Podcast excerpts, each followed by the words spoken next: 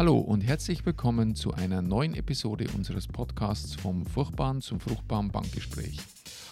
Heute eine Episode, die sich mit dem Thema Unternehmenssanierung, Tipps und Fallstricke darin und ganz speziell mit dem Zusammenspiel des Unternehmers und der Bank beschäftigt. Ja, mit was wollen wir uns heute beschäftigen? Wir haben uns gedacht, wir schauen uns als erstes mal die Situation des Unternehmens, nämlich dann die Sanierungsreife an. Woran erkenne ich selbst als Unternehmer, dass ich sanierungsreif sein könnte? Woran erkennt aber auch die Bank das? Ähm, als nächstes würden wir uns wesentliche Krisenstadien äh, anschauen, also was passiert eigentlich in der Abfolge der einzelnen Krisen, bis es zu einer Sanierung kommt. Natürlich ganz wichtig auch für den Unternehmer, was sind äh, Haftungsfragen für den Unternehmer, aber natürlich auch für die Bank. Und äh, ja, Kern wird auch sein, was sind dann die Bestandteile äh, einer Sanierungsanalyse? Wie geht man da vor? Was äh, hat mich da als Unternehmer zu erwarten? Was will man da von mir? Wer will da was von mir? Äh, ja, schließlich, äh, wenn dann eben diese Sanierungsanalyse gemacht worden ist, kommt es natürlich auch zu Sanierungsmaßnahmen. Welche können das sein? Und äh, ja, als letztes, äh, was wir natürlich alle hoffen, wann ist eine Sanierung beendet? Wann weiß ich als Unternehmer, dass ich es geschafft habe? Das sind so die Punkte, die wir heute äh, zusammen diskutieren wollen, Thomas. Und ja, wie immer steigen wir sofort ein, würde ich sagen. Absolut. Lass uns zuerst mal über Begrifflichkeiten reden. Unternehmenssanierung, irgendwie ist das doch ein feststehender Begriff, oder? Ja, er ist äh, nicht wirklich, also er ist eigentlich im Sprachgebrauch äh, äh feststehend. Ich würde ich würd versuchen, das mal mit ein paar Kriterien zu unterlegen, woran erkenne ich das als Unternehmer, äh, ohne jetzt auf die rechtlichen äh, Bedingungen, wir kommen gleich noch drauf auf ein Gutachten, was das beinhalten muss. Aber ich würde versuchen, erstmal unseren Hörern so ein Gefühl dafür zu geben, wann erkenne ich selber, dass ich möglicherweise sanierungsreif bin. Und ähm, ich würde einfach mal anfangen. Das erste ist, glaube ich, ja, es klingt banal, aber ich habe einfach ein nachteiliges Kosten-Leistungsgefüge. Beispiel, ich habe plötzlich eine Personalaufwandsquote von über 65 Prozent, wenn ich sie vorher von 40 Prozent hatte. Also es hat sich irgendwas in meinem Unternehmen verändert, äh, in meinem Kosten- und Leistungsgefüge, entweder, dass ich weniger Umsatz mache oder zu hohe Kosten mache, ähm, dass ich ja äh, über zwei, drei Jahre hin stetig verschlechtert. Und ich habe eigentlich gar nicht so wirklich ein Gefühl dafür, was da passiert. Also das ist in der Regel auch mal ein Anzeichen, äh, dass es in ein Sanierungsstadium kommen kann. ganz offensichtlich sind natürlich rückläufige Umsätze oder auch Leistungen äh, oder auch Leistungseinbrüche. Wir haben es ja in Corona jetzt besonders gesehen. Das wäre mir offen gestanden zu schwach. Sondern es muss dann schon auch noch ein Zusammenspiel eben mit der Kostensituation sein. Was ich hingegen für wichtiger erachten würde, ist, äh, wenn ich als Unternehmer das Gefühl habe, äh, das ist, äh, da kennst du dich besser aus, Thomas, beim Segeln, ähm, mein Unternehmen reagiert irgendwie nicht mehr auf meine Maßnahmen. Also ich habe eigentlich eine mangelnde operative Steuerungsfähigkeit, so nennt man das. Ähm, ist oft eine Situation, die man sieht, ich kann machen, was ich will, es wird nicht besser. Ähm, das ist oft auch ein Anzeichen für eine Sanierungsreife, äh, dass irgendwas in der Umsetzung nicht funktioniert, ohne zu wissen, was es ist. Äh, dann Klassiker natürlich auch, wenn ich eine äh, veraltete Infrastruktur habe und damit hohen Investitionsbedarf, wenn mein Maschinenpark einfach so alt ist, dass ich mit den Maschinenstundensätzen nicht mehr konkurrieren kann ich glaube, das ist aber überschaubar, das weiß jeder Unternehmer ganz gut einzuschätzen. Und ja, am deutlichsten wird es erkennbar, wenn ich einfach sehe, dass ich keinen finanziellen Handlungsspielraum mehr habe, äh, dass ich äh, letztlich auf Sicht fahren muss. Und Sicht heißt, ähm, alles unter drei Monate ist für mich, äh, oder länger als drei Monate ist für mich nicht mehr planbar. Ähm, dann wird es dann schon wirklich eng. Also das wären so Indikatoren für mich. Man hört immer wieder den Begriff Existenzbedrohung. Kannst du diesen Begriff bitte noch erklären? Ja, das ist ein Anhaltspunkt. Äh, existenzbedrohend würde ich unterscheiden. Ich möchte jetzt nicht auf die, die handelsrechtliche und die, die prüferische äh, Sicht gehen. Äh, existenzbedrohend kann so etwas sein. Äh, das ist aber ein Einschlag, ich nenne es jetzt bewusst Einschlag, ähm, den man ja kommen sieht. Äh, das ist der, der Wegfall eines Großkunden zum Beispiel. oder die, die, die Lagerhalle ist abgebrannt oder äh, das sind dann, äh, das soll jetzt nicht irgendwie äh, blöd klingen, aber relativ einfache Indikatoren. Also mit den Indikatoren, die ich eben nannte, wollte ich so ein bisschen so diese schleichenden Krisenentwicklungen nennen. Aber ja, auch existenzbedrohende Risiken sind, ähm, sind natürlich, führen natürlich zu Sanierung. Aber die kann ich als Unternehmer relativ einfach erkennen. Also es waren ja eben Beispiele. Okay, du hast ja jetzt in deinen Ausführungen beschrieben, wie ein Unternehmer in seinem Unternehmen überprüfen kann, ob er in einer Krise ist oder nicht. Ich würde jetzt gern noch mal ein bisschen die Frage aufwerfen, wie reagiert eigentlich die Bank? Ich mache in dem Zusammenhang einfach mal ein Beispiel. Nehmen wir an, ein Unternehmer arbeitet seit vielen Jahren mit einem Kunden zusammen, großer Kunde, und plötzlich geht bei einem Auftrag etwas in die Hosen. Das heißt, der große Auftrag produziert einen riesigen Verlust und das ganze Jahresergebnis des Unternehmers ist dadurch mit einem Verlust gekennzeichnet. So, jetzt bekommt die Bank über eine BWA oder über den Jahresabschluss bekommt sie die Information darüber, dass ein Verlust vorliegt. Und vielleicht sogar, dadurch, dass ein liquiditätswirksamer Verlust ist, ist es so, dass die, der Unternehmer zur gleichen Zeit einen Kredit anfragt. So, jetzt, was passiert in der Bank? Der Jahresabschluss oder die BWA wird ausgewertet, der Verlust wird festgestellt und es kommt die Frage auf, was ist eigentlich passiert. Insofern ist es ganz wichtig, als Unternehmer jetzt gleich, sag mal, die Zügel in die Hand zu nehmen und Herr der Kommunikation zu sein. Es wird, wenn es sich um einen einmaligen Verlust ähm, handelt, wird es jetzt sicherlich nicht gleich Krisengespräche geben. Aber was ich damit sagen möchte, ist, dass die Bank, die ja ein Informationsdefizit hat gegenüber dem Unternehmer, dass die sich fragt, was ist eigentlich passiert. Und insofern, ich verweise jetzt hier an der Stelle mal auf eine unserer letzten Episoden, in denen wir über wie kommuniziere ich einen Verlust gesprochen haben. Und das hier ist jetzt genau der Punkt. Kommunikation an sich nehmen, klar darstellen, was waren die Hintergründe und dann eben sofort das Thema Krise, ist das Unternehmen vielleicht in einer Krise, zu adressieren und klarzustellen. Ja, ich würde es an dem versuchen, an dem Beispiel zu beantworten. Ähm, ich denke nicht, dass der Fall, den du beschrieben hast, also einmaliger ähm, äh, Auftragseinbruch aufgrund von Qualitätsmängeln als Beispiel. Das war ja dein Beispiel. Das ist für mich kein Sanierungsfall. Das könnte ein Restrukturierungsfall sein, dass ich mir Gedanken machen muss, stimmt meine Qualitätssicherung? Äh, wie konnte sowas passieren? Aber das Unternehmen ist grundsätzlich am Markt wettbewerbsfähig und äh, hat ja auch in deinem Beispiel den den Auftrag wiedergeholt. Es hat halt einen Einjahresverlust gemacht. Natürlich muss der finanziert werden, das ist klar. Da muss es auch eine Planung geben, da muss es eben vielleicht auch Restrukturierungsmaßnahmen geben, um darauf zu reagieren. Es wäre für mich aber kein Sanierungsfall in dem Sinne, wie wir ihn heute diskutieren, weil es kein, das muss man auseinander. Ich meine, die praktische Gratwanderung ist natürlich jeden Tag da, aber äh, dein Beispiel wäre für mich kein Sanierungsfall. Bin ich absolut bei dir, Michael. Für mich ist nur entscheidend, dass diese Abgrenzung durch den Unternehmer durchgeführt wird, gedanklich, denn die Kommunikation mit der Bank, und das ist mein Kernpunkt, ist unterschiedlich.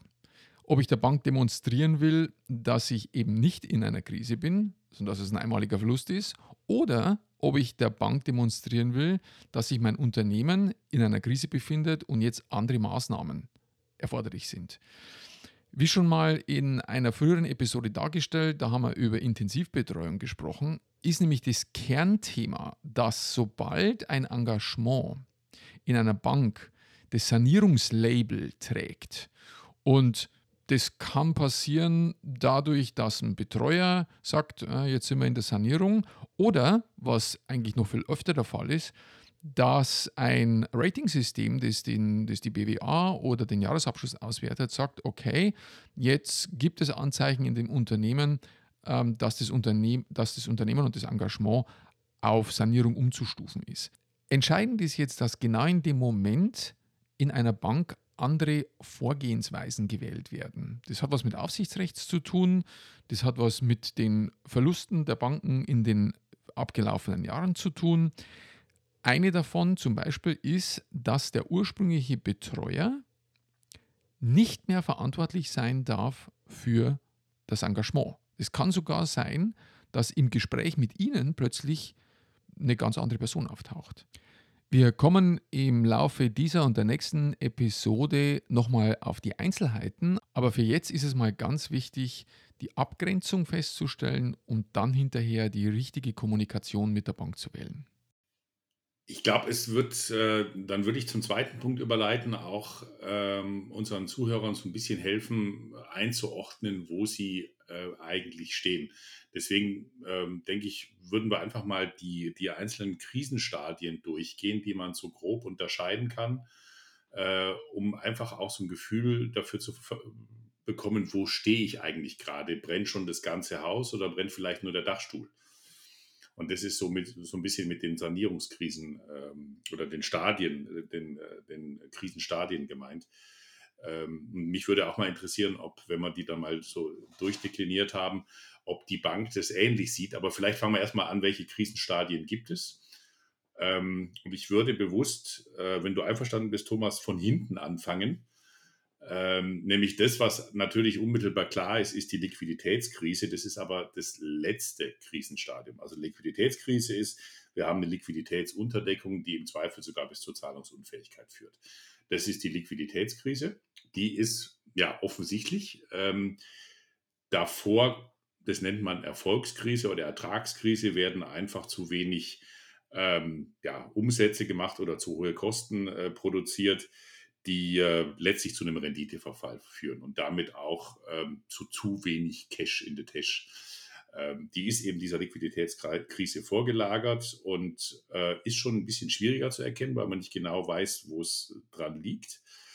Äh, ehe es aber dazu kommt, spricht man noch vorgelagert von einer Produkt- oder Absatzkrise.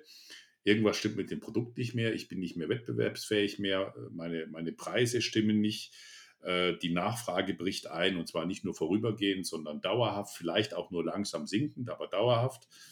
Und das wird in der Regel ausgelöst durch, ähm, das wäre dann oft der erste Punkt einer Strategiekrise, dass es einfach, dass mein Produktprogramm nicht mehr passt oder unzureichend ist und es strukturelle Defizite im Unternehmen gibt. Was dem Ganzen aber aus unserer oder meiner Beobachtung immer vorgelagert ist, ist, äh, das nennt sich neuhochdeutsch Stakeholder-Krise. Äh, weil bevor es überhaupt zu dieser Strategiekrise als vermeintlich erstem äh, Krisenstadium kommt, stimmt oft irgendwas nicht. Das hört sich jetzt sehr diffus an und es ist es leider auch in der Geschäftsführung nicht oder im Gesellschafterkreis nicht. Es gibt Spannungen, man ist sich uneinig, was man eigentlich will. Äh, selbst wenn man das Falsche äh, dann am Ende will. Aber ähm, es, gibt, es gibt Spannungen und Störungen im, entweder in der Geschäftsführung und oder im Gesellschafterkreis. Und das führt oft erst überhaupt zu dieser Strategiekrise, weil man halt nicht genau weiß, was man will. Und ähm, das wären aus meiner Sicht so die sechs Krisenstadien, äh, in denen man sich befinden kann. Und diese Einordnung, ich wiederhole es nochmal kurz, also diesmal von Anfang an, also Stakeholder-Krise, Strategiekrise, Produkt- und Absatzkrise, dann Erfolgskrise als vorletztes Stadium und Liquiditätskrise als letztes Stadium. Stadium. Ähm, es ist wichtig für sich einzuschätzen, in welcher Krise, äh, in welchem Krisenstadium befinde ich mich, weil die entsprechenden Mechanismen darauf zu reagieren sind sehr unterschiedlich. Also das wäre mal so ein grober Überblick über die Krisenstadien in einer Sanierung. Jetzt weiß ich nicht, äh, was bekommt die Bank davon mit und wie sieht die Bank das? Naja, das ist relativ einfach zu beantworten, weil die Bank ist mit den Krisenindikatoren in der Regel relativ spät dran. Die Bank wird einen zusätzlichen Liquiditätsbedarf erkennen und damit natürlich die Liquiditätskrise, die ja eher im Endstadium der Krise auftritt. Und die Bank wird über die Auswertung der Jahresabschlussunterlagen oder der unterjährigen betriebswirtschaftlichen Auswertungen wird sie vom Verlust natürlich auch mitbekommen und dadurch auch einen Krisenindikator erkennen können. Deutlich schwieriger für die Bank ist es, ein früheres Krisenstadium zu erkennen, weil die Bank mit den Informationen natürlich eher Außenstehender ist, was Unternehmensinsider-Informationen anbelangt. Ähm, das Bankgespräch ist natürlich ein klassisches Instrument für die Bank herauszufinden, wie ist die Strategie des Unternehmens, wie ist Vorgehensweisen, wie ist die aktuelle Situation neben dem, was irgendwo in der Buchhaltung auftaucht. Und insofern ist es ein wichtiges Instrument für die Bank. Ähm, allerdings ist sie natürlich absolut darauf angewiesen, was kommuniziert der Unternehmer, wie kommuniziert es und vor allem, wie frühzeitig kommuniziert es. Auch hier kann man wieder deutlich erkennen, dass die Kommunikation mit der Bank eine ganz wichtige, eine ganz wichtige Rolle spielt. Ist ja eines unserer Hauptthemen hier im Podcast. Jetzt haben wir eine relativ lange Zeit über Begriffsabgrenzung und über Krisenfeststellung oder Erkennung im Unternehmen gesprochen. Ich kann mir vorstellen, dass der ein oder andere Zuhörer jetzt sagt, naja, ich kenne doch mein Unternehmen gut genug. Warum reden die beiden denn so intensiv über diese Abgrenzungen oder über diese Krisenerkennung? Die Antwort darauf würde ich gerne mit der Überleitung ins nächste Thema geben. Dort geht es jetzt um Haftungsfragen für Unternehmer und Bank für den Fall, ja, dass der Unternehmer sich in einer Krise befindet und die Krise aber nicht festgestellt wird. Oder vielleicht aber auch andersrum, dass eine Krise angenommen wird von einer Bank ähm, und der Unternehmer gar nicht in der Krise ist. Also die Frage nach den Konsequenzen der Fehleinschätzung. Ja, lass uns vielleicht einen kurzen Überblick zu den Haftungsfragen äh, geben. Ich denke, die bekanntesten sind einfach die, äh, die Themen aus der Insolvenzordnung, also Zahlungsunfähigkeit, drohende Zahlungsunfähigkeit, Überschuldung. Ähm, ich glaube, äh, das ist äh, noch relativ überschaubar, weil es da mehr oder weniger harte Kriterien gibt. Es gibt aber auch im Vorfeld äh, eine Reihe von, ich will da jetzt nicht auf rechtsformspezifische Unterschiede gehen, äh, eingehen, aber eine Reihe von letztlich Kapitalerhaltungsvorschriften, die äh, durchaus Indizien sind und deren Nichtbeachtung auch zu Haftungsthemen führen kann. Als Beispiel eine, glaube ich, sehr bekannte Vorschrift, eben die Verlustanzeige des hälftigen Stammkapitals bei einer GmbH, die ein Geschäftsführer einfach auch machen muss. Äh, ist eine Formalie, kann man sagen, ja, das Geld ist eh weg, in Anführungszeichen, dient aber dazu, ein klares Signal zu setzen. dass äh, alle Ampeln stehen auf Gelb. Und ähm, ein ähnliches Thema gibt es eben auch ähm, bei äh, Darlehensgewährungen und oder Aufnahmen, wenn das eigene Eigenkapital einfach zu gering ist. Dann muss ich mir zum Beispiel als Geschäftsführer die Frage stellen, wenn ich meinem Gesellschafter, im Zweifel mir selber, ein Darlehen geben muss, aus welchen Gründen auch immer, kann ich kann das eigentlich zurückgezahlt werden? Ähm, wie ist da die Bonität? Also ich muss dann besonders auch darauf achten, dass mein eh schon schwaches Eigenkapital nicht noch weiter äh, geschmälert wird. Und ein großes Thema ist ja dann auch bei den Sanierungskrediten, äh, das ist dann eben dein Thema. Ähm, ab wann wird eigentlich ein ja, Fremdkapital, ein Gesellschafterdarlehen, da ist es durch die Gesetzesänderung der letzten drei Jahre sehr eindeutig geworden, ähm, das wird sehr, sehr schnell zu Eigenkapital. Ähm, auch aus Haftungsgründen. Das ist natürlich, kann ich mir vorstellen, genau das, was die Bank im Zweifel nicht will. Ja, bevor wir jetzt auf die Banksichtweise hier nochmal eingehen, würde ich gerne nochmal auf den Begriff Insolvenzverschleppung eingehen wollen, Michael. Würdest du das bitte aus deiner Sicht nochmal beleuchten? Ja, es ist ein Thema, das, ähm, das oft auch aus der Praxis heraus äh, gar nicht lösbar ist, wenn man ehrlich ist. Also das ist jetzt nicht die rechtliche Beurteilung. Also zunächst mal, was ist das Thema? Ich bin als, als Kaufmann, ich spreche jetzt mal allgemein und lasse Spezialvorschriften für einzelne Rechtsformen erstmal weg, äh, verpflichtet täglich mir einen Überblick über meine Zahlungsfähigkeit zu verschaffen. Das heißt, ich muss äh, mir eigentlich jeden Tag einen Liquiditätsstatus geben lassen und schauen, kann ich alle meine fälligen Verbindlichkeiten ähm, fristgerecht zahlen. So, das äh, mag so sein, dass das in der Praxis nicht immer der Fall ist. Ähm, ist manchmal schlicht und einfach auch nicht machbar, wenn man ehrlich ist. Aber so, so ist die grundsätzliche Regelung. So, dann ähm, äh, würde ich ein bisschen näher Und, und, ab da ist tendenziell auch schon möglich, dass man in die Insolvenzverschleppung kommt, weil man hätte es ja ein halbes Jahr vorher erkennen können. Also ich will jetzt einfach mal den, äh, die, die Dramatik äh, schildern. In der Praxis wird es aber so sein, dass man sagt, äh, zunächst mal kommen Zahlungsstockungen. Äh, ich merke, ich kann für kurze Zeit meinen Verpflichtungen nicht nachkommen. Äh, spätestens dann sollte ich wach werden. Äh, das kann ich dann zwar noch beheben, da gibt es auch eindeutige Rechtsprechung dazu. Ich will da jetzt auch nicht tiefer darauf eingehen. Aber wenn ich merke, ich kann äh, einen Teil meiner Verbindlichkeiten, sagen wir mal 10 Prozent, ähm, nicht mehr fristgerecht zahlen oder auch das Konto nicht mehr zahlen, dann sollte ich wirklich damit anfangen mit so einem Liquiditätsstatus äh, und, und das beobachten. So, und wenn ich dann endgültig feststelle, ich, ich kann in zwei Wochen nicht mehr zahlen, ähm, und zwar im Wesentlichen die kurzfristigen Verbindlichkeiten nicht mehr zahlen, äh, dann äh, bin ich in der Insolvenzantragspflicht. Dann habe ich noch zwei Wochen Zeit, äh, um vielleicht woanders Geld aufzutreiben, ähm, aber äh, spätestens dann ist Schluss. Also ähm, und Insolvenzverschleppung, um die Frage dann zu beantworten, ist fließend. Man muss immer die Umstände des Sachverhalts oder des Einzelfalls kennen.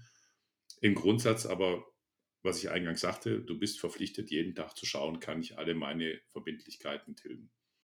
Ja, Michael, du hast jetzt die Schwierigkeiten dargestellt. Wie kann ich feststellen, ob ich zahlungsunfähig oder liquide bin im Unternehmen? Bin ich völlig bei dir? Es ist ein relativ komplexes Thema.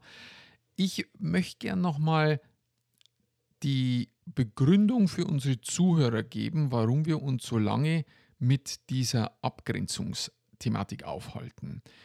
Ähm, für mich ist es eben entscheidend, dass es Konsequenzen gibt, wenn ich trotz einer Krise weitermache. Das heißt, neue Kundenbeziehungen eingehen, neue Lieferantenkredite aufnehmen, vielleicht einen Bankkredit zusätzlich aufnehmen. Also weitermache in einer Situation, in der das Unternehmen in einer Krise steckt. Das ist dann eine Gemengelage, in der auf den Geschäftsführer, auf den Unternehmer und auch auf die Bank zusätzliche Sorgfaltspflichten und vielleicht sogar Haftungsrisiken zukommen.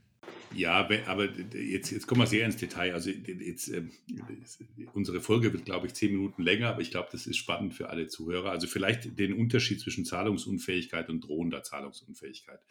Da willst du ja letztlich im Kern drauf hinaus.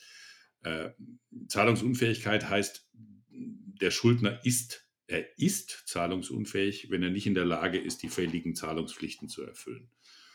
Ähm, drohende Zahlungsunfähigkeit heißt, der Schuldner droht zahlungsunfähig zu werden, wenn er voraussichtlich nicht in der Lage sein wird, die bestehenden Zahlungspflichten zu irgendeinem Zeitpunkt zu erfüllen.